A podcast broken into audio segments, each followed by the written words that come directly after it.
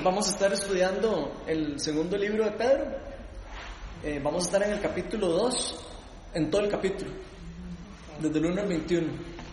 Y con solo que lean el título que viene ahí arriba, eh, que por cierto los títulos no son parte de la Biblia, no son títulos puestos por los traductores, pero probablemente le da uno una idea de qué van a hablar. ¿Ok? Entonces, vamos a empezar a leer. ¿Quién no quiere leer? Segunda Pedro, eh, capítulo 2, del 1 al 22. Vamos a leerlo todo y, vamos a ver hasta dónde podemos llegar. No importa si no lo vemos todo. Sí, leo? Sí, léelo, porfa, todo, completo. Del 1 al 22. Dale.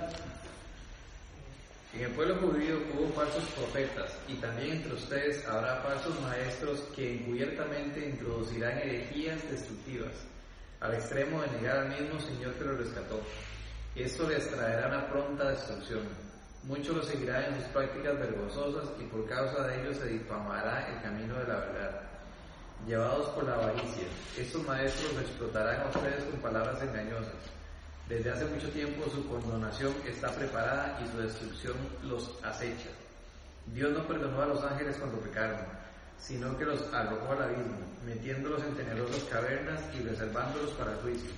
Tampoco perdonó al mundo antiguo cuando mandó un diluvio sobre los impíos, aunque protegió a ocho personas, incluyendo a Noé, predicador de la justicia.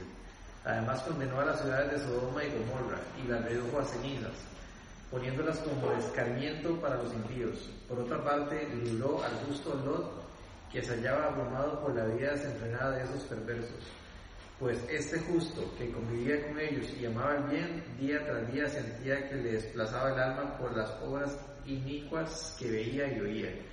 Todo esto demuestra que el Señor sabe lidiar de la, perdón, librar de la prueba a los que viven como Dios quiere y reservar a los impíos para castigarlos en el día del juicio. Esto les espera sobre todo a los que siguen los corrompidos deseos de la naturaleza humana y desprecian la autoridad del Señor antiguos y arrogantes que son.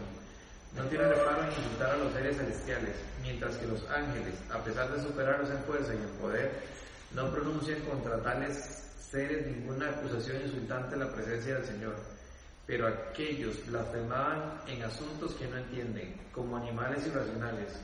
Se guían únicamente por el instinto y nacieron para ser atrapados y degollados. Los mismos que esos animales perecerán también en su corrupción y recibirá el justo pago por sus injusticias. Su concepto de placer es entregarse a las pasiones desenfrenadas en pleno día.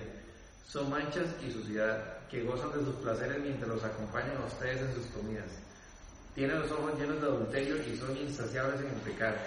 Seducen a las personas inconstantes, son expertos en la avaricia, hijos de la, maldición. Han abandonado el camino correcto, el camino recto y se han extraviado para seguir la senda de Balán, hijo de Bosor a quien le encantaba el salario de la injusticia, pero fue repudiado por su maldad. Su burra, una muda bestia de carga, habló con voz humana y refrenó la locura del profeta. Estos individuos son fuentes sin agua, niebla, empujada por la tormenta, para quienes está reservada la más densa oscuridad, pronunciando discursos arrogantes y sentido. Seducen con los instintos naturales desenfrenados a quienes apenas comienzan a adaptarse de los que viven en el error les prometen libertad cuando ellos mismos son esclavos de la corrupción, ya que cada uno es esclavo de aquello que lo ha dominado. Si habiendo escapado de la contaminación del mundo por haber conocido a nuestro Señor y Salvador Jesucristo, vuelven a enredarse de, en, ella y son vencidos. Terminan en peores condiciones que el principio. Mal les hubiera valido no conocer el camino de la justicia para abandonarlo después de haber conocido el santo mandamiento que se les dio en su caso ha sucedido lo que acertadamente afirman esos proverbios. El perro vuelve a su vómito y la puerca lavada al volcarse en el lodo. Ok. Ya vieron que la palabra es fuerte, dura. Es, brava y, y, yo sé que hay pasajes en la Biblia que nosotros eh, decimos este sí, este no, este sí, este no.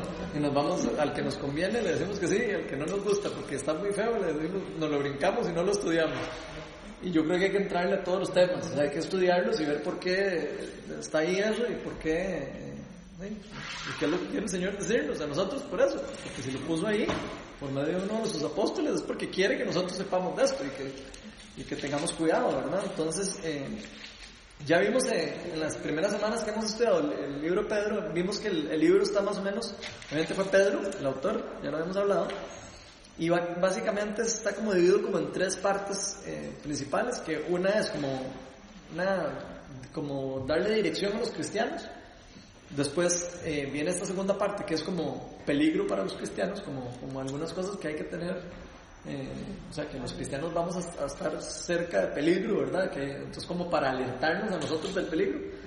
Y después, más adelante, vamos a ver lo que es ya como la esperanza para los cristianos. Básicamente, eso es lo que se resume el libro de Pedro. como guía los cristianos, peligro para los cristianos y la esperanza para los cristianos. Entonces, ahora estamos en la parte fea. Entonces, este, hoy vamos a estar en la parte de todo el peligro para los cristianos. ¿Y qué es lo que, qué es lo que sienten cuando leen esos versículos ustedes? ¿Qué es lo primero que, que Dios les habla o que les dice?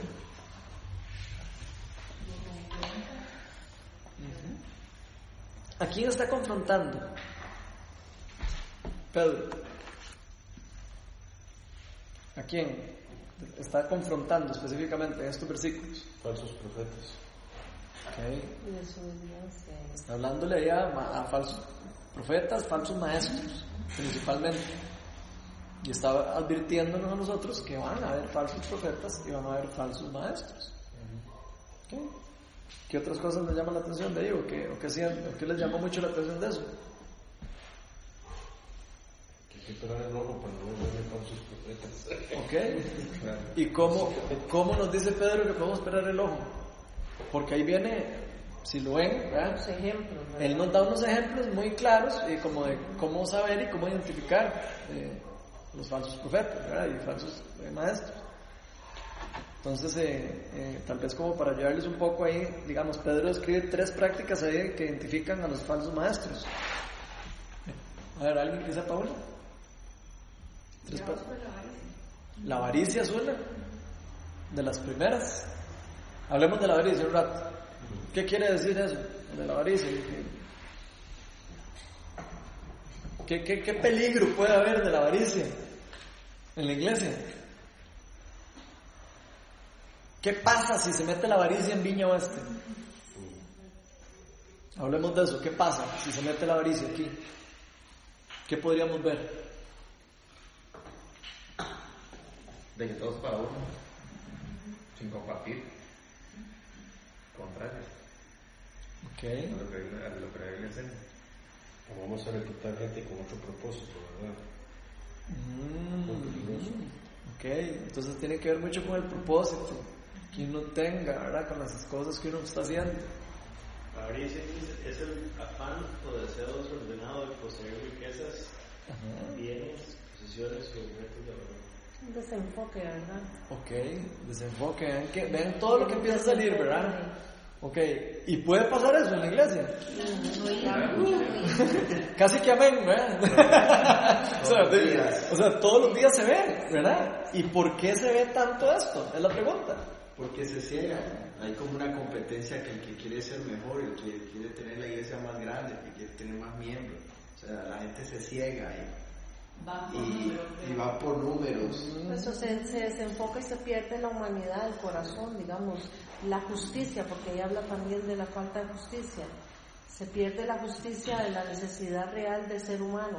No, es que aquello me conviene, aquel que tiene, entonces me conviene, se da mucho.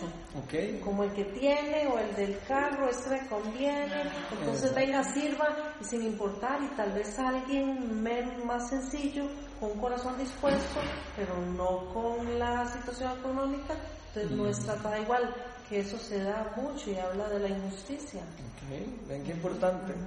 Creo, que es importante porque eso es un tema delicado. Porque una iglesia grande no significa una iglesia mala. Porque la tendencia también es, porque es que quieren muchos miembros. Hay iglesias con muchos miembros bien ubicados y con buena visión. Y sanas. Hay iglesias con pocos miembros y totalmente desubicados. Entonces, una cosa no necesariamente va a acabar la otra. y eso es muy importante haberlo establecido. Porque yo creo que la clave aquí es eh, donde está tu tesoro, ahí está tu corazón. Y si hay una iglesia, porque yo creo, y vos lo dijiste en tu oración, yo creo que una iglesia unida Claro, claro. Imagínense el poder de muchos en la misma sintonía. Entonces una iglesia grande no es mala. ¿verdad? Creo que tiene que ver con el enfoque, el enfoque y, y, hacia dónde quieren caminar. Eso creo que es clave. Porque sí, sí, obviamente por culpa de algunos, y está clarísimo, a veces la tendencia es decir, es que si todos quieren una iglesia grande, el Señor nos manda a alcanzar a muchas personas. En el momento en que eso no te desubique, empieza el problema. Entonces creo que es importante nada más como establecerlo. Ok, ¿qué prácticas creen que serían sanas para una iglesia para que no haya avaricia? Digo, porque hay que poner prácticas. Si de verdad hay un peligro, tienen que haber prácticas para, evitar que pase eso, ¿verdad? Entonces, ¿qué, qué, qué? O sea, yo, yo, pienso, ¿verdad? Muy parecido a lo que él comentó, de que en realidad lo que tenemos que tener es una meta, un objetivo. Ir hacia ahí, porque el enemigo dice que anda como león rugiente buscando a quien devorar, y en realidad lo que quiere es desubicarnos, o sea, sacarnos de, esa, de ese camino por donde vamos. Entonces, él nos distrae con estas cosas del dinero, que saben que eso a cualquiera marea, ¿verdad? Entonces, por ahí nos comienza a, y nos vamos. Entonces nos perdemos de, de la meta para donde vamos. Lo que tenemos que tener es esa meta muy clara. La visión, muy clara. Vean lo importante que es la visión como iglesia. Porque una iglesia sin visión y sin misión y sin un eh, sentido de comunidad y de unidad, de, dos toques se pierde. dos toques el líder hace lo que quiere o está haciendo, o los líderes hacen lo que quieren, no, pues no necesariamente son una persona. Pueden ser un montón de personas haciendo, haciendo avaros y haciendo todas las cosas para beneficiarse ellos mismos, ¿verdad? O sea, esto no aplica solo para, el pastor, aplica para el pastor y todas las personas que están alrededor de él. Y todas las personas que, que, que administran una iglesia lo importante que es eh, la persona que, que, sepa dar, expresar la visión. O sea, porque, porque siempre vamos a tener un líder, o sea, siempre vamos a tener una persona espiritual y tenemos que orar mucho por esa persona porque es la que va a transmitir, porque eh, definitivamente, aunque todos estemos en armonía, todos seamos iguales, todos seamos parte de un proceso, las personas transmiten. Y esa honestidad, esa transparencia, eso se da.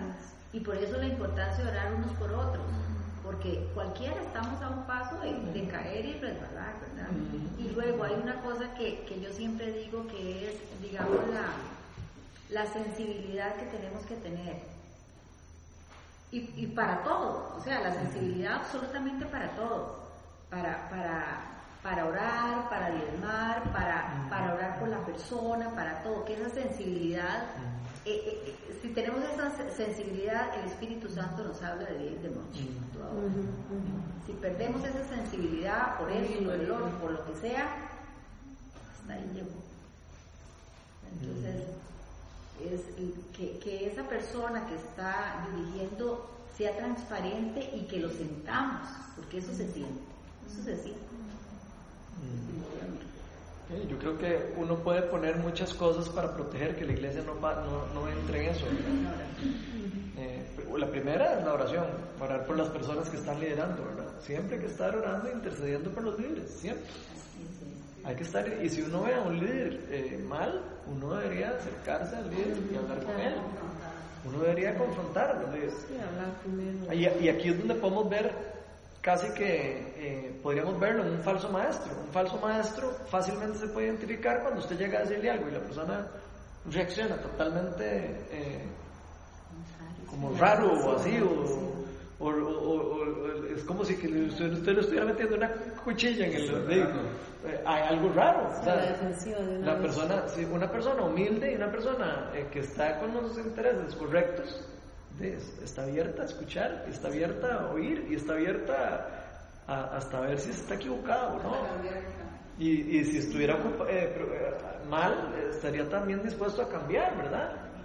Ahora, por eso, por eso las iglesias tienen que tener como un consejo pastoral, porque obviamente hay un montón de, de, o sea, una, no puede ser liderada por una sola persona de guardia, tiene que ser liderada por un grupo de personas, por un grupo de personas y que sean sabias y que sepan cómo manejar problemas.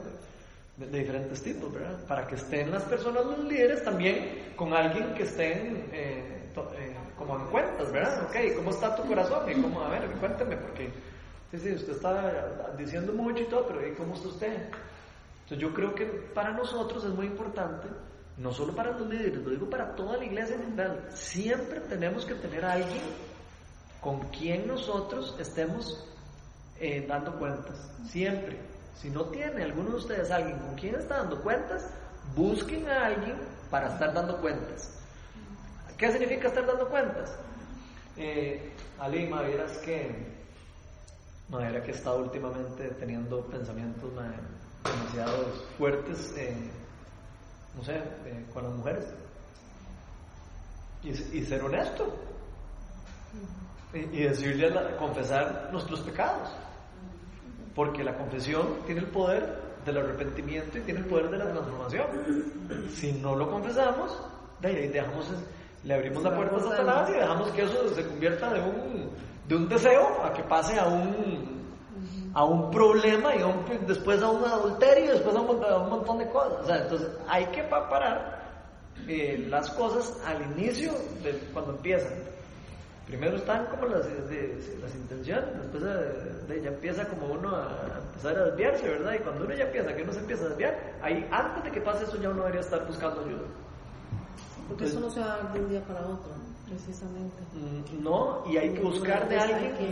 nadie cae en pecado. Nadie, exacto. Todo mundo, todo mundo camina despacito, exacto. Ese cuento que yo caí así. Es una sensación de que caí en pecado y, nos lo han vendido por mucho tiempo, Es como que viene caminando en victoria. Y de repente... De hecho hay una muletilla, ¿verdad? Bendecido, prosperado y en victoria. Y, casi que la repetís, y cuando fallas es como si vinieras en victoria y un pronto te resbalas y no, y es, y es un sabotaje interno que te has venido haciendo, licencias que te has venido dando, permisos que te has venido dando, ¿verdad? Y yo creo que lo que dice Roland es, es clave, pero es en ambas vías. Porque cuando un líder, un líder tiene que hablar y abrirse. Cuando un líder no lo hace, cuando, cuando su equipo cree que ese líder es infalible y es perfecto. Y entonces yo no me voy a abrir porque no puedo ser yo, porque la persona espera que yo sea Perfecta. San Ronald, ¿verdad? Y entonces San Ronald empieza a acostumbrarse tanto a eso que no tiene la confianza de decir, me siento así porque le van a decir, ¿Cómo? Entonces, claro que tiene que ir en ambas vías, ¿verdad? Porque es cuando el líder pierde la confianza de poder sentar con gente que es mi equipo y decir, me siento así. Me encantaría decir que ese ejemplo es mío, pero no es mío. Pero el ejemplo de un, de un líder que yo tuve en un momento, dado, nos reuníamos todos los martes, ¿verdad? El equipo pastoral de la iglesia, y, y él llega uno de los martes, este, todos estamos esperando, sienta, llega, entra, se sienta como si nada y dice, por favor necesito que oren por mí. Y, todo el mundo, ¿qué, pasó? Dice, venía saliendo de la casa, se agarró el auto y, hice el semáforo y había una muchacha y me le quedé viendo tan feo. Igual, que me siento mal. Pero para mí, o sea, para mí, para mí fue más líder que nunca, porque yo decía, y este mae nadie lo vio, porque tiene que venirnos a decir eso, mm. ¿verdad? Y es porque es alguien que entiende que si no saca eso se empieza a volver el Entonces, si hoy lo pude hacer, nadie lo vio, mañana también, y pasado también, ¿verdad? Y, me encantaría decir que el ejemplo fui yo, pero no. Aprendí de alguien más, porque la verdad es que yo me pongo los zapatos de él y posiblemente yo llego ahí como uno más, como si nada hubiera pasado. Sí, me pongo el disfraz espiritual y empecemos la reunión. Él me dio una lección de transparencia y honestidad. Pero por otro lado, dije, qué chiva que él sienta que somos el equipo para poderlo hacer. Para no ser juzgado ni nada. Correcto. Y ahora, ver, no, no, ahora para verlo del otro lado, pues estamos hablando de la persona que confiesa. Pero qué actitud debería tener la persona que lo recibe. Exacto. Eso está muy bueno. No es, todo, no es a cualquiera. No. que, que o sea, ¿cómo saben quién y qué actitud debe tomar uno cuando recibe la confianza de alguien? Exacto. De, de hecho, los procesos de mentoría son, o se dicen, deberían ser con diferentes personas en áreas diferentes. O sea, no una persona en cual le cuento todo, sino que tengo una persona que tiene el conocimiento profesional o, por vocación de finanzas que entonces me ayuda a resolver mis, mis, rollos de que soy un gastón. Pero posiblemente en el área sexual no lo voy a usar a él, voy a usar a otra persona. Porque la clave de la confesión es el receptor. Y lo digo con mucho respeto. Esa fue, digamos, la base en la que sustentó la confesión católica, ¿verdad? Porque era, yo necesito decirle esto a alguien en que puedo confiar. Después empezó a desvirtuar, digamos, el concepto. Pero, pero todos tenemos esa necesidad. La Biblia dice, el que confiesa su pecado y se arrepiente de él recibirá misericordia. ¿Verdad? Nos cuesta un montón. Y, y, y el ejército cristiano es el único ejército en el mundo que deja a sus soldados votados. Se puede servir muchos años en una iglesia y cometió un error y le dicen que Dios me lo bendiga, chavo, usted ya no es apto, no es digno, y yo digo, bueno, ninguno de los doce discípulos lo hubiera logrado, mm, Ese, ese tema es muy importante. Primero lo que encontré, hay que saber a quién decirle y hay que saber con quién hablar, pero sí creo que, que la iglesia tiene que ser un lugar seguro. O sea, nosotros deberíamos, de, si a mí llega alguien a decirme algo, yo tengo que guardar ese secreto. O sea, yo, yo tengo que, que, guardar el secreto. Yo no tengo que después andar diciendo a, a Otto, lo que me dijo Morris. No, sí, sí, sí, muletillas especiales, man, te lo digo para que oremos. oremos por Morris, man, porque eso no es una buena actitud dentro de la iglesia, eso es chisme ya. Eso ya el chisme es pecado. Entonces, eh, yo creo que son temas muy importantes que, de que, que hay que meditar nosotros y que tenemos que como iglesia, como miembros y como maestros, como líderes, como de la iglesia, como le quieran poner, como todas las personas que forman el cuerpo, tenemos que preocuparnos personalmente. Y no tanto andar diciendo, ya tiene que andar haciendo, sino personalmente nosotros, ¿cómo está mi corazón en la avaricia? ¿Cómo está mi corazón? ¿Estoy siendo avaro? ¿O estoy siendo adevoso? ¿Qué estoy haciendo yo con mi corazón? Bueno, ya, bueno, mucha gente, la mayoría conoce mucho de la palabra y ha pasado tiempo en, esto. Yo, eh, nosotros tuvimos una, una experiencia, digamos, donde teníamos una líder. Y esa líder, digamos, ella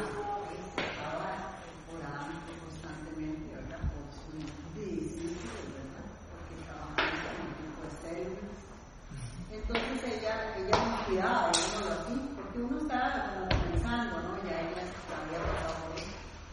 Y entonces vieras que, bueno, como, nos pasó una vez, de llegábamos ahí con cara de muy buena, ¿verdad? Y toda la cosa, y un día nos paró y nos dijo, mira, estaba orando por ustedes, porque siempre andamos. estaba orando por ustedes y fíjate que el Señor me mostró esto y esto y esto. No, para nada. No, nosotros no, no, no. Que no les habla el Señor a ustedes de, de algo con eso. No, y claro que nos está dando exactamente ¿verdad? Ah, bueno, sí era, sí era verdad. Ah, bueno, yo pensaba que pelada, que no era eso, pero le puede pasar, ¿verdad? También. No. Hay que tener el corazón también para. Y nos dijo, esta es la palabra que el Señor me dio para ustedes. Qué raro. Y oiga, y algo que solo ella y yo sabíamos. Ah, o sea, definitivamente ningún chisme ni nada para hacer. Ah. Bueno, entonces, eh, eh, ya les digo, nosotros vivimos esa experiencia, ¿verdad? Entonces, nos reuníamos en células y la idea era como de la multiplicación, o sea, como, como seguir el ejemplo de Jesús, que él tuvo 12, que era el equipo, lo que están hablando exactamente, el equipo, ¿verdad? De él, igual tenía sus errores hacían sus tonteras y todo, pero igual eran el equipo de él y ellos estaban en, o sea, en apoyo, oración, o sea, en eso. Y entonces yo siento, ¿verdad? O sea, no, yo estoy segura de que es la Y otra cosa es eh, de que uno lee la Biblia, pero si digamos nosotros hacíamos el devocional, porque es diario, ¿verdad? Entonces, eh, hoy Dios me habló de eso. O sea, este versículo, digamos, X. En ese momento puede ser que yo no me entienda para nada, pero en lo que va transcurriendo el día, el tiempo, las circunstancias, mi vida o lo que sea, lo que se me presentó, Dios me va hablando con ese. ¿Me entiendes? Entonces, ¿qué es lo que pasa? Que llega un momento en que como ella digo, eh, mira, esto me habló de ustedes, ¿ya? O sea, con una certeza, con una eh, tranquilidad que lo pudo hacer, ¿verdad? Porque no estaba bateando, como dicen, ni tampoco estaba profetizando ahí a lo loco, como, como lo que pudimos ver aquí, ¿verdad? Que, que falsos maestros y nada, sino que alguien que de verdad está con, esa, con ese entendimiento, esa certeza de parte de Dios, que lo puede decir con toda la tranquilidad, con toda la paz, de que es está hablando verdad. Entonces, bueno, por ahí más o menos uno no es que hay que ser todo tiene toda la verdad. Lo que sí es que, digamos, esas cosas ayudan, porque ahí es donde hablamos el otro día de que uno es sensible a la voz de Dios. ¿Qué es lo que te está hablando Dios hoy? ¿Qué te está diciendo hoy con eso? Porque la palabra es viva y eficaz y ya sabemos hasta dónde llega, ¿verdad? Y rompe y corta y hace cirugías ahí increíbles en el corazón. Entonces, si nosotros sabemos eso, tenemos que, ¿verdad?, pegarnos a la palabra para que el Señor sea el que nos hable. Y muchas veces, claro, están los líderes y también, o sea, somos gente que también cogea, porque no nadie es perfecto, solo Dios. Entonces, ¿qué es lo que tenemos que hacer? Es eso como estar eh, pegados a la palabra, orando mucho, inclusive por los líderes y teniendo ese equipo de apoyo, ese equipo para que no esté uno solo nunca. Ok, bueno, hablamos del tema de la avaricia, que fue el primero que salieron ahí. Hay otros dos temas. Eh, uno ya lo mencionamos, que es la inmoralidad. Eh, ahí salió ahí de rebote, estamos hablando de eso, pero otro de los temas que él está hablando de los, de los líderes eh, o de esos falsos eh, líderes o maestros es la inmoralidad que hay y, el, algunos se pueden inclinar mucho a la parte de, la inmoralidad sexual, ¿verdad? Entonces, de eso no vamos a hablar mucho porque es como, muy lógico el tema, ¿verdad? Entre más, como decía Morris ahora, dice, usted deja que lo vaya dominando algo, y cuando se da cuenta ya está embarrado. Bueno, pero cabe recalcarlo, que es una de las principales es una de las caídas, o sea, es, el principal motivo de destrucción de ministerios. Sí, se, se, es, sencillo. Fue pucha, eso es cierto. Es, cierto, el principal motivo de, de destrucción de ministerios. Porque no solo el ministerio de la persona, sino la familia, el, el montón de gente que por no poner los ojos en Cristo, si no hay un pastor, también se van desilusionados. o sea, la iglesia está siendo más efectiva en sacar a gente de la iglesia que en traer gente a la iglesia. O sea, hay un libro que escribieron con un estudio que dice que en este momento, o sea, hay más gente saliendo de la iglesia resentida por algo que la gente que está entrando y diciendo, esta es mi opción. Y, y, y es producto de ese tipo. Sí, es producto de eso y también producto. Eh, ya se me olvidó la. Se me fue la. Pero es como no se le va lo que uno decir. Pero también. Pero ahorita me acuerdo.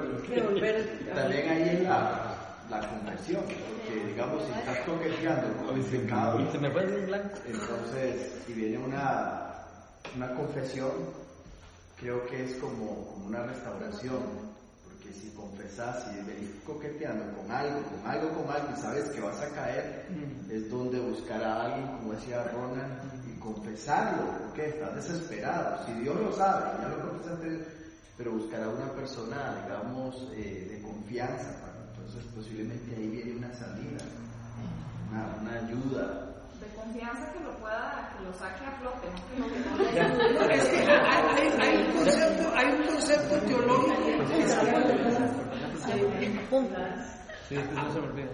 hay un contexto teológico que se llama la gracia contenida de Dios, ¿verdad? Porque a nosotros chiquillos nos decían que si usted hace algo, lo parte un rayo. Cuando empezamos a crecer, este, usted lleva ese concepto en la mente, pero entonces usted llega y comete un pecado y en apariencia usted sale esperando las consecuencias, pero no pasa nada. No pasa nada. ¿verdad? Y entonces eso me da una falsa que es el concepto de gracia sostenida. Pero porque si es el pastor debería ser el primero que le caiga el rayo, ¿no? Porque hay un concepto de gracia sostenida que es, que es Dios esperando que este man, que es mi pupilo y que tiene el conocimiento, use las herramientas necesarias para sacar de eso, ¿verdad? E, eso empieza a engañarte, porque entonces lo hace una vez y, no, pasa nada, lo hace dos veces y, y, entonces entras en una falsa seguridad de que nunca te va a pasar nada y eso es terriblemente falso. Pasa con las finanzas. Agarro mil, nadie se dio cuenta. Agarro y la sensibilidad con el Señor, porque a veces ni siquiera es que se, la persona se puede hacer loco, es que ni siquiera cae en cuenta de que se está haciendo algo incorrecto, ¿verdad? Entonces la sensibilidad, porque es Dios quien te trae a cuenta, ¿verdad? Porque a veces no, pero eso no está tan mal, o sea, es algo muy trivial del día a día. Pero eso, por eso es muy valioso tener un, grupo de personas que estén a la par, porque las cosas que uno hace y las cosas como uno es, eso se ve. O sea, uno, difícilmente uno puede estar haciendo todo a, a, ciegas de todo el mundo. Alguien lo ve a uno, siempre, en algunos comportamientos. Y esos comportamientos son importantes de que se lo hagan a uno saber. Eh, yo te he estado viendo que has estado con esos ojos demasiado perdidos. O sea, si, si, es un amigo mío, digamos, si, es, si fuera, no sé, en el caso de, de, Morris, que es muy amigo mío, yo se lo diría. Yo le diría, madre. Eh, no sé, te, te, vi echando ojos demasiado feo, man. Tenga cuidado con eso. No gusta. Es que hay que gusta. Un amigo mío. Sí, no, no la. Discípulo. Un día estamos y me dice, man, no me gusta la forma en que le hablas a Dios.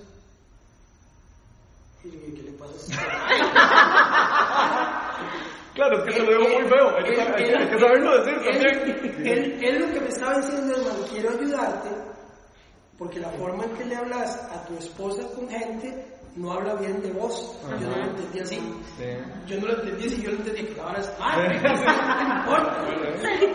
Yo quiero ese tipo de amigos. Ah. Son los que necesita uno, aunque no guste en el momento. Pero vean que chiva, porque hay algo también que es muy importante y muy valioso para nosotros. También hay que tener sensibilidad para decirle a las personas algo.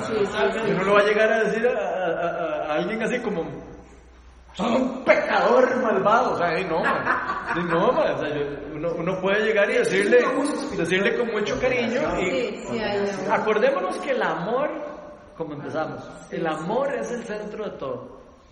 Yo puedo tener don de profecía, yo puedo tener don de sanidad, yo puedo tener todo lo que yo quiera. A mí Dios me puede dar palabras en este momento, conocimiento de que Ali está en pecado. Pero si yo no tengo amor, yo no soy nada. Entonces yo, yo tengo una palabra de conocimiento, si Dios me la está dando es para, para ayudarlo a sanarlo, o para ayudarlo y apoyarlo. Entonces tengo que canalizar y preguntarle al Espíritu Santo, ok, ¿qué hago con esta palabra? No necesariamente cuando Dios da una palabra de profecía o, de conocimiento una, o una palabra eh, de, sabiduría o de conocimiento, que son dos dones eh, espirituales diferentes, no necesariamente quiere decir que hay que decírselo a la persona inmediatamente. Algunas veces Digamos, yo en este momento siento. ¿Qué dice el escándalo? el ma, después hablamos, ma, no, no, no, no, en sí, hablamos, Imagínate. Yo siento que, que, que esto, digamos, de, de, cristianos y que conversamos, esto es como, como el matrimonio. Si no hay comunicación, ah. la mayoría de los matrimonios fracasan porque no tienen comunicación.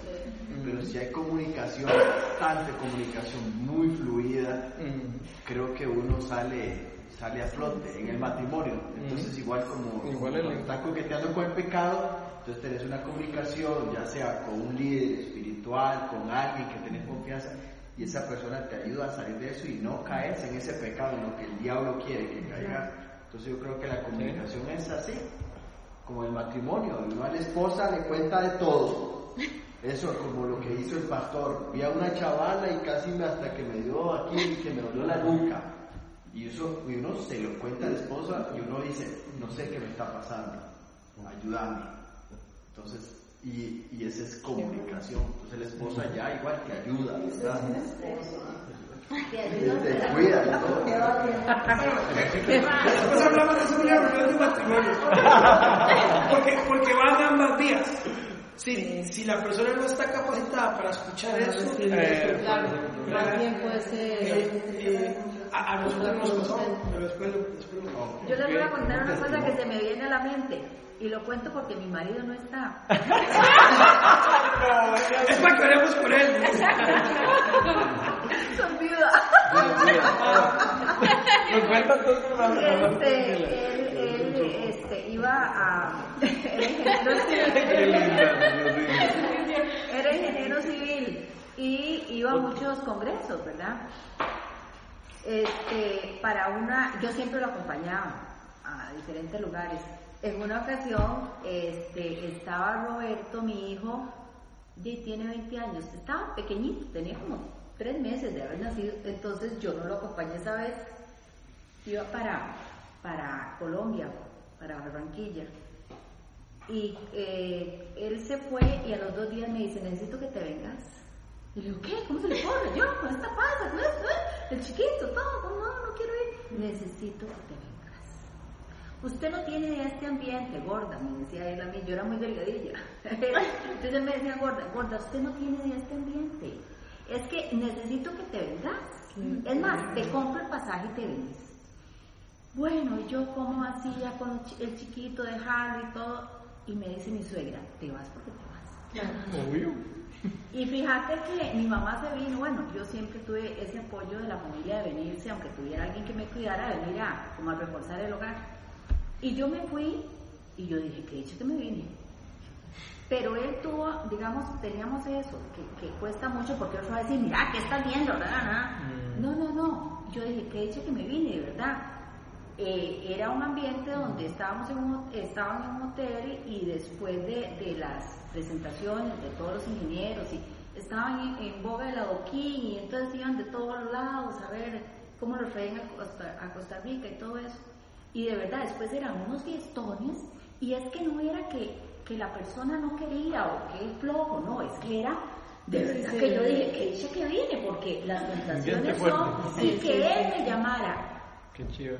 Que él me llamara y me dijera, necesito que te vengas, ¿verdad? Porque, porque no es fácil tampoco para muchas cosas y mucha gente. Entonces, esa conexión, cuando uno ora por eso yo cuando veo a las parejas que están orando y se dan la mano y todo eso, ay, a mí me da como una alegría tan grande, porque si usted ora junto, mm. ¿verdad? Este, el matrimonio y todo, eso le da a usted la para hablar y que no sea un conflicto. Sí, hay conexión. Exacto, igual cuando usted antes dijo que, que el receptor y todo eso, a veces uno está orando por una persona y en esa parte emocional, que yo me imagino que eso lo vamos a ver en la, en oración, la persona le puede decir a usted muchas cosas. Una persona que usted nunca ha visto, que llegó ese día a la iglesia y punto. Ahí es donde usted tiene que tener ese discernimiento de, de que eso ni con la almohada, ¿verdad? Sí, tener mucho cuidado, sí, eso es muy importante porque lo que uno recibe de alguien que está confesando algo es, eh, son cosas a veces fuertes y son cosas que hay que respetar. Y yo creo que eso es una cosa muy valiosa que ojalá que aquí en esta iglesia se, se respete. O sea, que no digamos nada si somos del equipo de oración y estamos orando por alguien, alguien nos confiesa algo y necesita orar por la persona, que uno pueda orar por esa persona y que esa persona sepa que está en un lugar seguro, que no está en un lugar donde la semana siguiente ya todo el mundo va a saber lo que, lo que había hecho.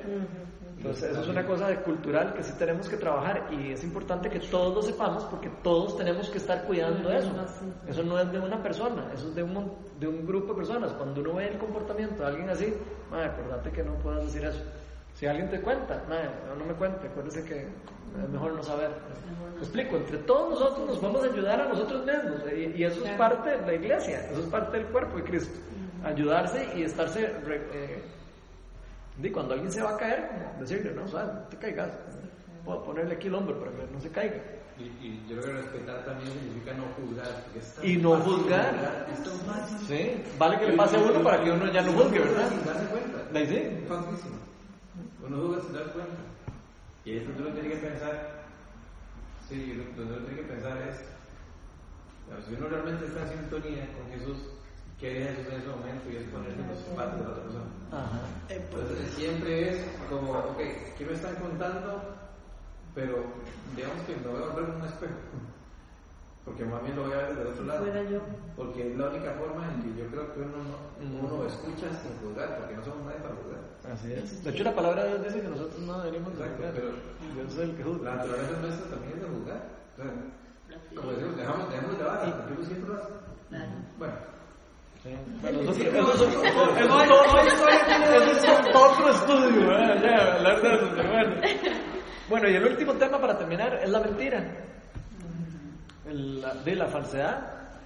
Eh, cuando un líder empieza a mentir, cuando una persona empieza a mentir y decir mentiritas, empieza de una mentirita empieza y después se una más grande, como dice eh, Morgan, no se dieron cuenta en esta, en la segunda mm, tampoco se van a dar cuenta. Y entonces hay que estar también como muy eh, eh, en nuestro corazón, ¿verdad? En estas cosas yo me gusta hablarlo como que cada uno se, se autoestudie uno, ¿verdad? Porque si todos nos autoestudiamos, todos vamos a estar como en el mismo canal de estar ayudando cuando uno ve que alguien está cerca de caer, ¿verdad?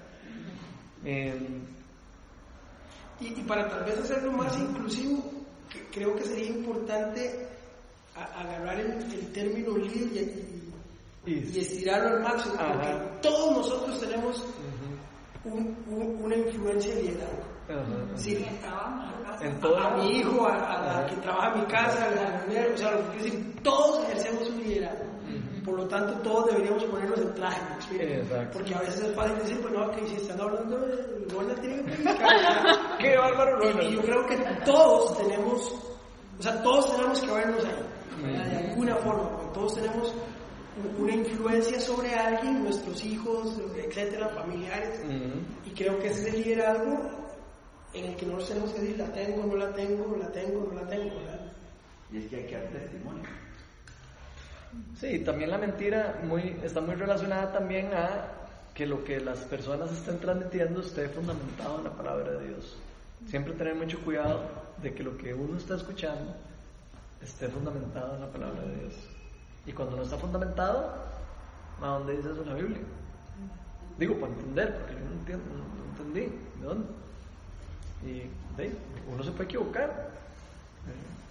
Todos nos vamos a equivocar y podemos decir alguna cosa que dijimos mal, que tal vez no está sustentada en la palabra de Dios.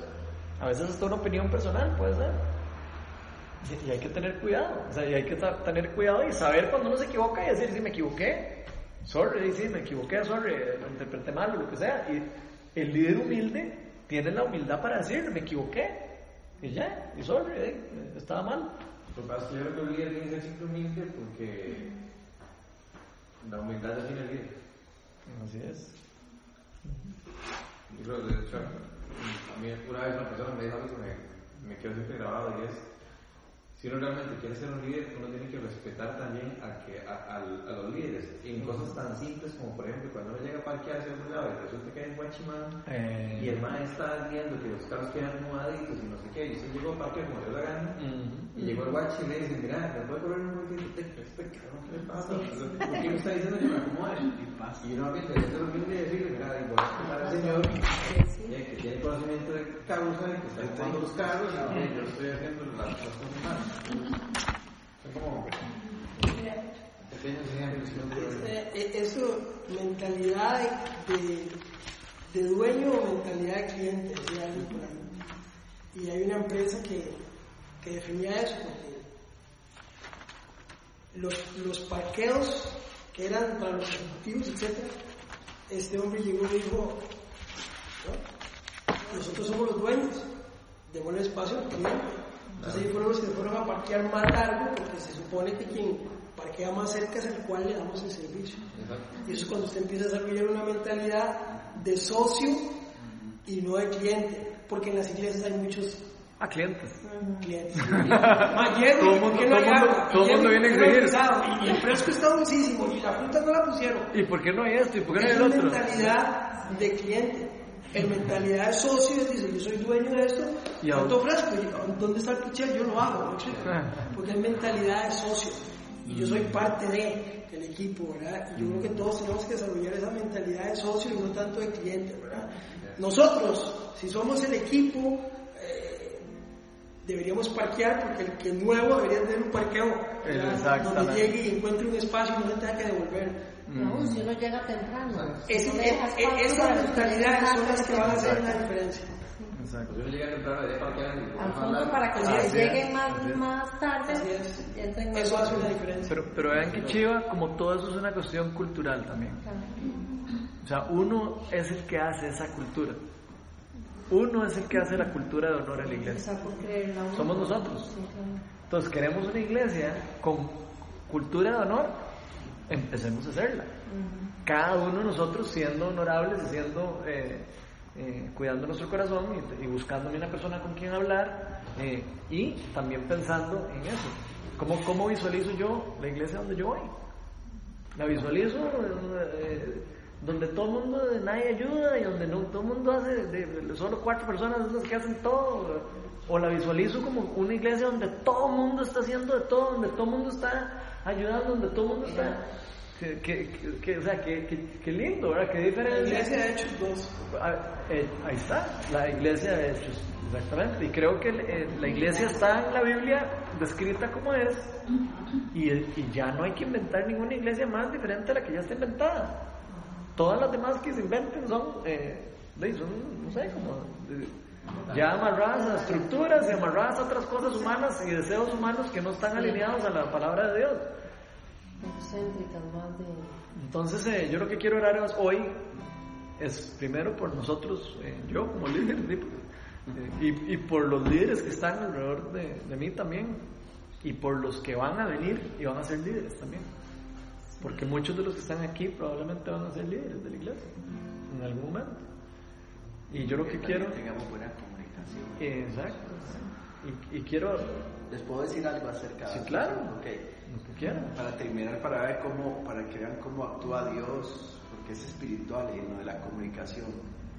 Eh, hace como, como unos 22 días me invitaron a celebrar el cumpleaños a una amiga de otra iglesia. Y entonces yo le conté a mi esposa, me invitaron al cumpleaños de una amiga de, de, otra iglesia, en un restaurante, así, así, y va a llegar mucha gente. Y en efecto, fuimos al restaurante y llegó bastante gente, la mayoría eran mujeres, habíamos poco, habíamos como seis hombres y la mayoría un montón de mujeres. Y eso de que, de, que ya eh, se está repartiendo, ¿verdad? Que cuando ya se está terminando todo, mira que Luis por allá, que unos vinieron en taxi, dame el ray, llevarme y mi esposa me manda un mensaje como a las 10 y me dice, vieras que estaba orando y sentí algo raro.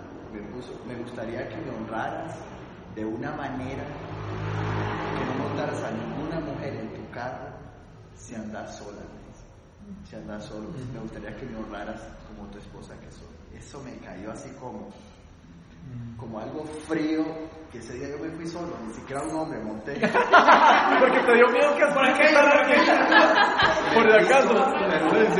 Pero es como actúa Dios, como actúa Dios en eso. Me quedé, y lógicamente muchas muchachas vivían por donde yo voy, pero por dicha se acomodaron como se tenían que acomodar y yo me fui. Pero es increíble cómo Dios se mete en eso. Dios sí, y también hay que saber decir que no. Eso nunca se sabe. Entonces no tiene que decirle a alguien, no, no te puedo llevar porque no, yo no te voy a montar en mi carro sola, sorry.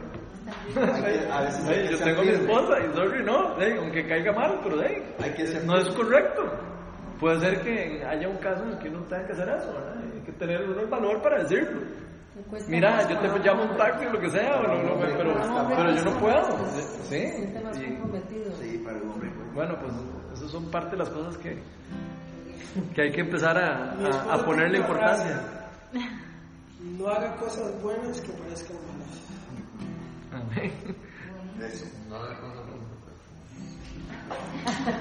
Sí, porque uno puede hacer cosas buenas, pero a la óptica la gente podría hacer algo.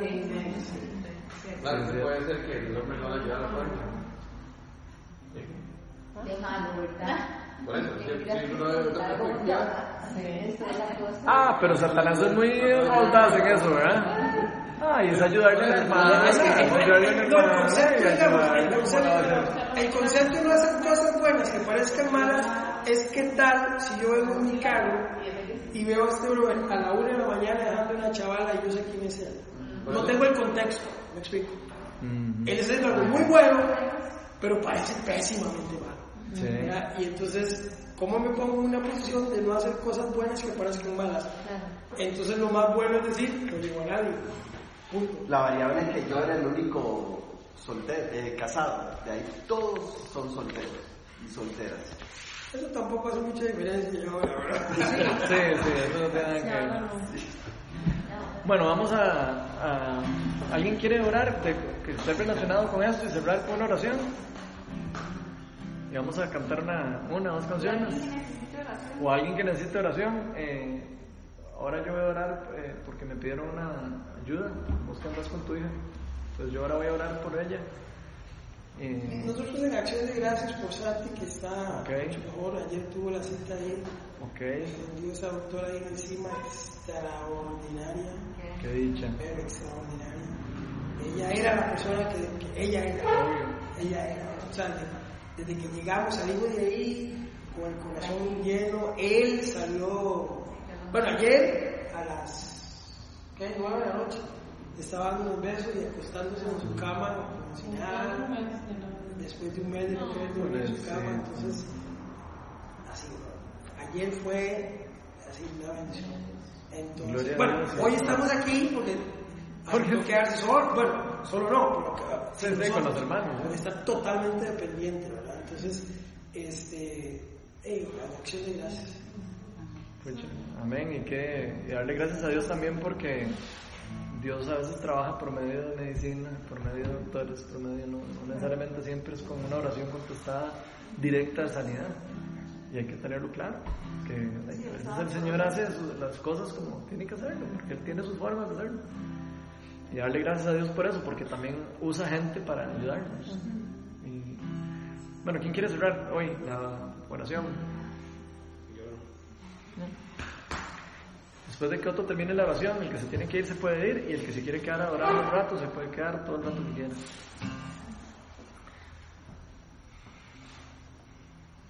Gracias Señor por, por esta noche, gracias Padre porque eres perfecto, eres bueno, eres maravilloso y, te pido Señor que, que abras nuestro corazón y nuestra mente y sobre todo nuestros, nuestros oídos espirituales para, para poner en práctica todo lo que hemos estudiado y, aprendido hoy de, de, la, de, la, palabra y de los ejemplos y las cosas que, que, sé que a cada uno de nosotros nos ha tocado en alguna área, Señor, eh, y nos has puesto ejemplos que nos ayudan a, a estar más atentos y a ser y a ser sabios, Señor, para no tener que que, necesariamente eh, tomar malas decisiones eh, y a veces tenemos las luces amarillas ahí pues, que tú mismo nos, nos, estás, nos estás poniendo. Enséñanos, Señor, para, para estar atentos y poder parar eh, rápidamente, para poder buscarte, para no caer en la mentira, en el engaño que, tenemos que arreglarnos por nuestra cuenta y, y ser fuertes nosotros. Eh, y no, Señor, lo que debemos es buscarte en todo momento, en cada lugar, y, te pido que, que, ese sea nuestro, nuestro cambio en nuestro corazón para buscarte en cada cosa, Señor. Te doy gracias por, por, por cada uno de los que estamos aquí y te pido que, que seamos transformados y cambiados, y sobre todo, Señor, que, que pongas amor en nuestro corazón para poder ver a las demás personas con tus ojos y no con los nuestros. Doy gracias Dios y ponemos la, noche en tus manos, eh, todo lo que, el regreso a casa de cada uno, Señor, y cada situación este, que cada familia está pasando. Eh, gracias por Santi, Señor, te pedimos que, le bendigas con, paz y con gozo, Señor, y, y ponemos, Señor, este, en tus manos la noche, Señor. Y ahora, Señor, este, nuestro corazón fuerte, Señor, te amamos y te clamamos con todo nuestro corazón. Amén. Señor, que Viño este se convierta en, en un hospital, Señor. Pedimos para que las personas puedan eh, venir a, a recibir sanidad sin sentirse juzgadas. Enséñanos a amarlos, amarnos entre nosotros. Enséñanos a siempre estar pegados a tu palabra, Señor. Como dijo, danos, danos tus ojos para ver, Señor, y tus oídos para escuchar.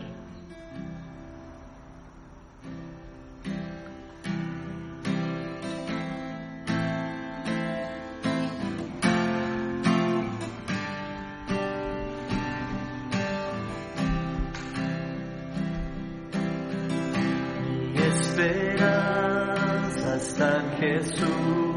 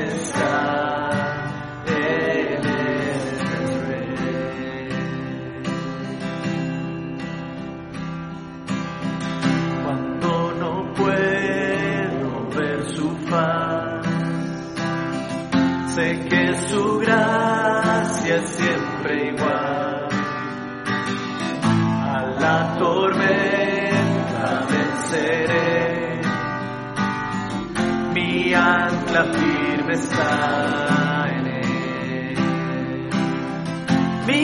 por la fe.